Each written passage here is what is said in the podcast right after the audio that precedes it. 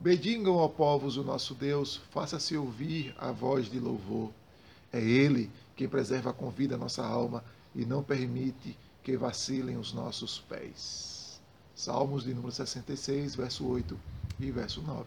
É a nossa leitura bíblica anual de hoje. Esse salmo não tem autoria, então, portanto, também nós não temos como encontrar um contexto para ele.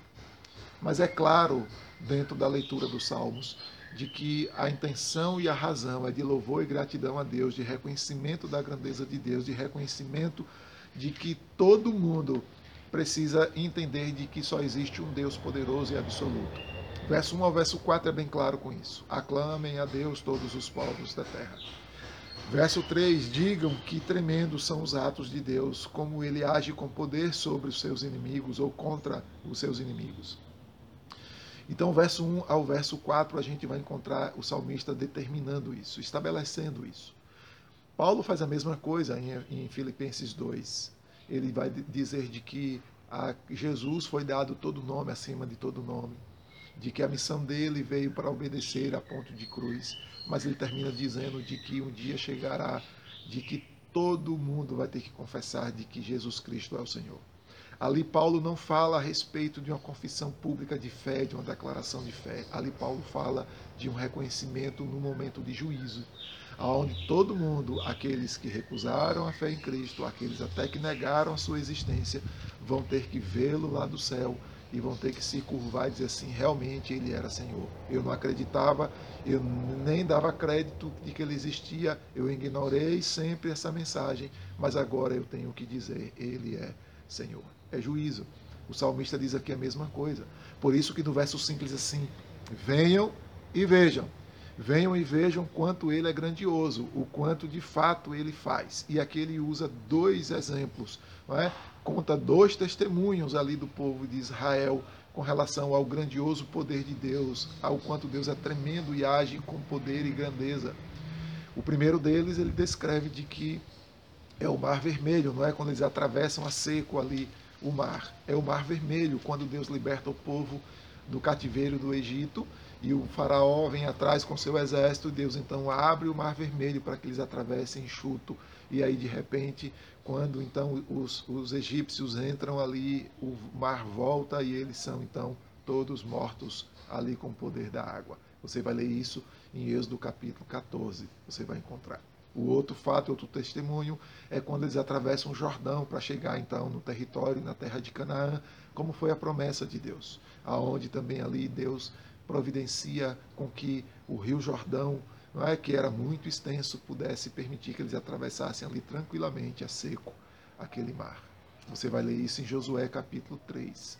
Então você vai ver de que ele descreve esses grandiosos feitos de Deus exatamente para mostrar de que Deus é todo poderoso e que Deus protege o seu povo. Mas o verso 12 ele diz que Deus também provê o seu povo no momento das aflições. E descreve aqui, não é que eles foram provados pelo fogo e pela água. Provações, provações são naturais na vida cristã para nos fortalecer. É Deus quem envia, é Deus que quer de fato provar o quanto a gente de fato confia nele, espera nele e tem certeza de que ele é poderoso para intervir na nossa vida. Então, a, a, teologia da prosperidade, que é muito miserável e que traz muitos danos à fé, diz que crente não sofre, que crente não tem aflições. Mentira, está aqui claro o salmista dizendo: Deus os livra dos inimigos, mas Deus também coloca provas, dificuldades, labutas, para que eles possam comprovar de que tem fé em o Senhor e que possam renovar, restabelecer a sua fé no Senhor. Jesus disse isso, não é? No mundo tereis aflições, mas eu venci o mundo. A vitória pertence ao Senhor, o poder pertence ao Senhor. Nós caímos mesmo, nós fragilizamos, nós temos tristeza, nós temos aflições, mas a gente precisa renovar a nossa fé no Senhor, porque Ele venceu, Ele vai vir julgar o mundo, como a gente viu lá agora em Filipenses 2. O verso 16 aqui do Salmo, ele agora diz assim: Venham e ouçam. Venham e ouçam o quê? Venham e ouçam que é necessário louvar ao Senhor, se prostrar ao Senhor, mas venham e ouçam que é necessário confessar pecados. É Deus quem perdoa as nossas iniquidades, é Deus quem nos redime, é Deus quem promove redenção ao nosso coração. O salmo anterior, nós vimos isso, 65, não é? Aqui também ele volta a repetir, é outro autor, mas volta a repetir de que é necessário ser redimido pelo Senhor. É necessário encontrar em Deus, encontrar em Cristo o perdão de pecados. É necessário confessar os nossos pecados. É necessário agora fazer uma pública profissão de fé de que nós somos pecadores e Cristo é o nosso Senhor e Salvador, de que Deus é o nosso redentor. O salmista diz: Vejam o que Deus faz, mas ouçam o que é preciso também fazer, o que é preciso ser feito. E é preciso confessar pecados e reconhecer de que precisamos de fato de um Salvador, de um Redentor. Por isso que o salmo termina então dizendo de que bendito seja Deus que ouve a minha oração, bendito seja Deus que não me nega a sua graça, que não me nega o seu amor.